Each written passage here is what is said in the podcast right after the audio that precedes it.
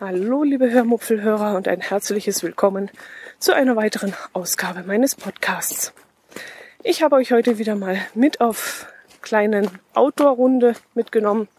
Wir sind gerade dabei, einen kleinen Spaziergang bei uns in der Nähe zu machen. Das nennt sich, ich glaube, Brunnen, Brunnenrunde.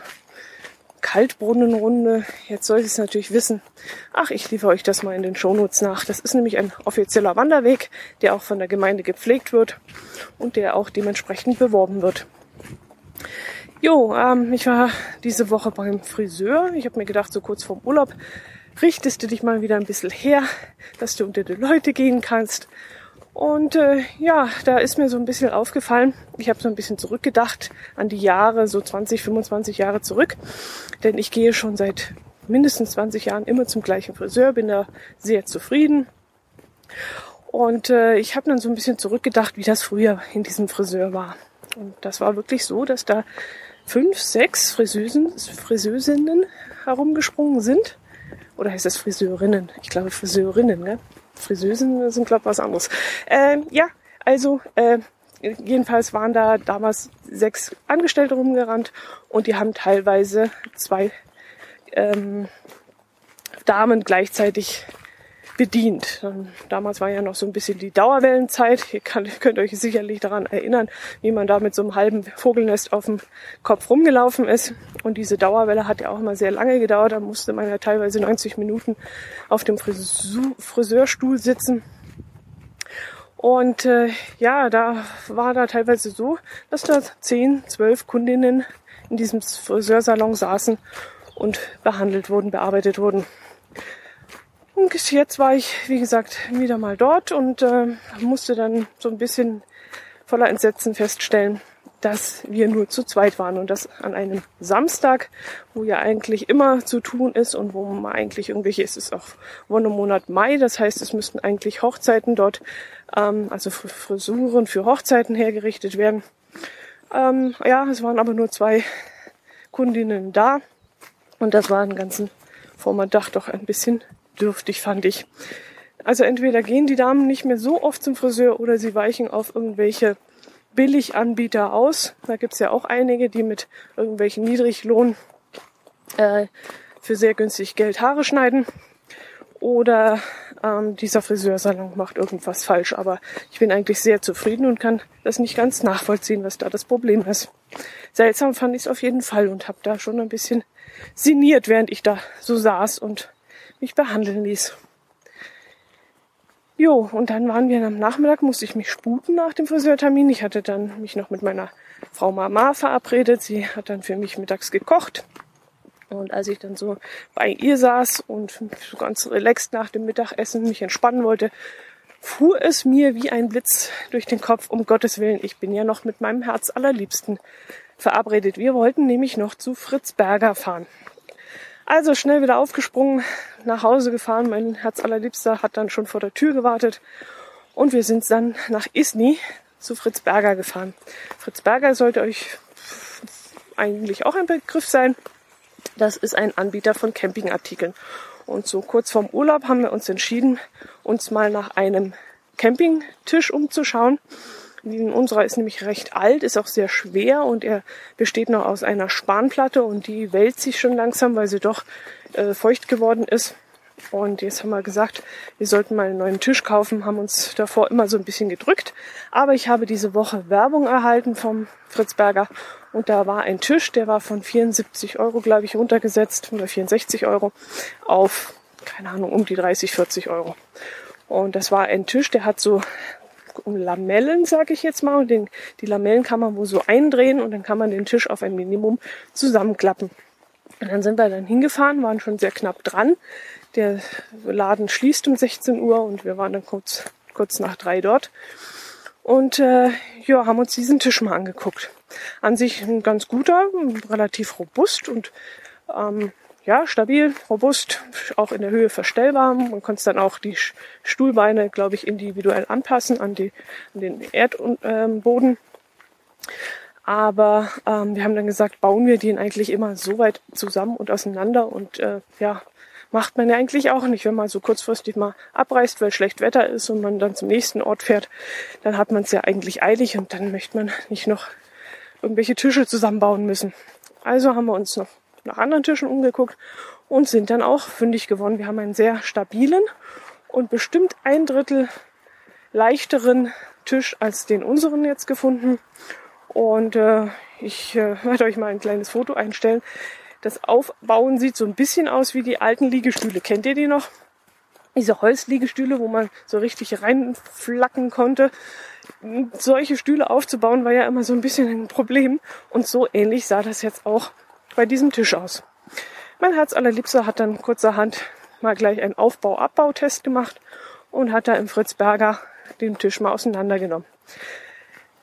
Und die Leute, die um uns herum standen und sich auch für Tische interessiert haben, die waren dann sehr, sehr interessiert und haben ihm dabei zugeschaut und teilweise kamen da noch Tipps, wie man denn das jetzt besser machen könnte und worauf er achten soll. Und wir hatten dann heiden Spaß, weil dann bestimmt acht, neun Leute um uns rumgestanden sind und uns dabei zugeschaut haben, wie wir, wie wir diesen Tisch auseinanderbauen. Ja, um es die Sache abzukürzen, ähm, die Leute, die um uns rumstanden, haben dann also von den, ähm, sagen wir mal, sechs Pärchen haben dann noch zwei weitere diesen Tisch gekauft. Die hätten Provision verlangen sollen an diesem Tag. Denn nur dadurch, dass wir das wirklich mal vorgemacht haben und auch wieder zusammengebaut haben, ähm, haben die jetzt wahrscheinlich zwei Tische mehr äh, verkauft. Wir haben den Tisch also mitgenommen. Ich weiß gar nicht, was er gekostet hat. Jetzt 89 Euro oder so. Der hebt dann mal wieder ein paar Jahre hat auch ähm, verstellbare Füße, so dass man wirklich den Unebenheiten so ein bisschen ausgleichen kann. Hat dann unten an den Füßen auch so ja, bewegliche in so einem Kugel, Kugellager bewegliche ähm, Füße, die sich dann auch noch dem Untergrund so ein bisschen anpassen. Also ich glaube, wir haben da einen ganz guten Kauf gemacht. Fritz Berger in Isny hat nicht nur Campingartikel, jetzt wird es hier rechts neben mir ein bisschen laut, so ungefähr 100 Meter entfernt von mir geht nämlich die Alpenstraße vorbei. Ähm, ja, und äh, die haben nicht nur Campingartikel, sondern sie haben auch ähm, Kleidung, Outdoor-Kleidung von Regatta und Wolfskin und ähm, Schuhe haben sie, glaube ich, Reiche. Ähm, Gab es einige interessante Sachen. Wir gucken da immer ganz gerne, wenn wir dort sind. Äh, eine Outdoor-Hose kann man immer gebrauchen. Jacken bin ich ja sowieso so ein Fan. Zwar brauche ich im Moment keine, aber ich gucke dann doch immer ganz gerne, was es da so gibt. Ähm, wir sind auch fündig geworden. Da wir ja im Sommer äh, eine Schiffsreise machen in den hohen Norden und ich gelesen habe, dass in Bergen 364 Tage im Jahr Regen ist, habe ich so ein bisschen Zweifel gehabt, ob wir regentechnisch gut ausgestattet sind. Und deswegen habe ich zu meiner besseren Hälfte gesagt, wir müssen mal gucken, ob wir vielleicht sowas wie eine Regenhose finden. Er war nicht besonders begeistert, weil er solche Sachen eigentlich nicht gerne trägt. Ich habe dann noch überlegt, ich habe eine alte, alte Regenkombi vom Motorradfahren noch, als ich selbst noch Motorrad gefahren bin. Und diese Regenkombi, da ist noch eine Hose übrig. Und wenn ich da unten diesen Fußschutz abschneide, dann wäre das ja eigentlich auch eine sehr gute Regenhose. Ja, aber die ist dann doch sehr schwer und sehr wuchtig, weil man ja normalerweise in dieser Hose auch mit einer dicken Kombi drin äh, sitzt. Und ich habe dann immer wieder mal ein Auge drauf geworfen, ob ich vielleicht eine Regenhose finde. Und jetzt haben wir bei Fritz, B, Fritz Berger, ich wollte jetzt gerade sagen Fritz B. Busch, nein, Fritz Berger, haben wir jetzt Regenhosen gefunden. Und gar nicht mal teuer, für 14 Euro. Und die sind dann auch so, die kann man so klein zusammenfalten dass die in eine kleine Tasche passen, die man zuziehen kann. Also das ist wirklich, trägt ganz wenig auf. Das ist wie ein, ja, ein bisschen größerer Geldbeutel so. Ein bisschen mehr. Und ähm, ja, einmal frei, 14 Euro. Die Hose ist dann auseinandergetüdelt, schnell reingeschlupft, über die Jeans drüber und sieht gar nicht mal übel aus. Das haben wir uns jetzt beide gekauft. Sogar meine bessere Hälfte hat gesagt, Mensch, das ist eine gute Sache. Es ist ja wirklich unangenehm, wenn man im Regen läuft. Man hat zwar einen Schirm und mal eine regenfeste Jacke, aber wenn es dann von unten so hoch spritzt und dann die Hose bis zu den Knien klitschnass ist, das ist doch sehr unangenehm. Und jetzt haben wir beide so eine Hose gekauft. ja, da freue ich mich schon, dass ich da so einen Teil erledigt habe. Und es werden zwar noch ein paar mehr Sachen nötig sein für die Reise, aber jetzt habe ich schon mal was und kann den anderen Dingen etwas beruhigter entgegensehen. Jo, was gibt es noch zu erzählen? Hm. Ich weiß nicht, ob ihr es schon gehört habt. Ähm, ich habe es ja auch schon getwittert. Es gibt einen, auch einen neuen Twitter-Account von uns.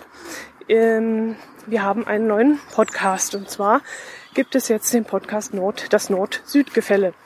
Ihr findet diesen Podcast unter www.das-nord-süd-gefälle.de. Süd und Gefälle bitte mit UE bzw. AE schreiben.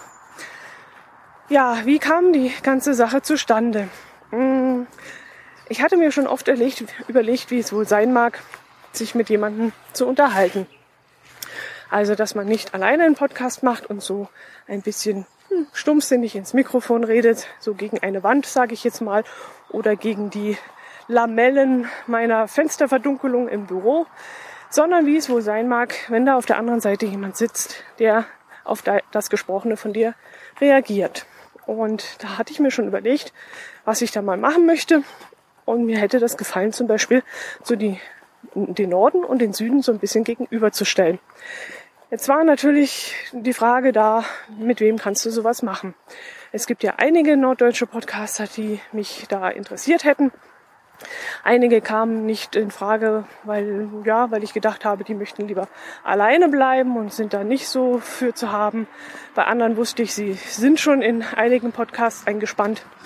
Und da fiel mir dann der Jörn Schaar vom ähm, Jörn Schaars feinen Podcast ein. Und da wusste ich auch, dass er zwei Podcasts hat und auch äh, ausgelastet ist. Aber ich dachte mir, vielleicht ergibt sich ja doch in Zukunft irgendwas und ich habe ihn einfach mal angeschrieben. Ich habe ihn dann gefragt, ähm, ob er sich so etwas vorstellen könnte. Und äh, weil ich mir nämlich gedacht habe, ja, wie gesagt, dass er ausgelastet ist und dass er mit seinen zwei Podcasts mehr als genug zu tun hat. Ich habe mich aber in sozusagen in Erinnerung gerufen und habe gesagt, also wenn du mal sowas machen möchtest, ich wäre, ich würde zur Verfügung stehen.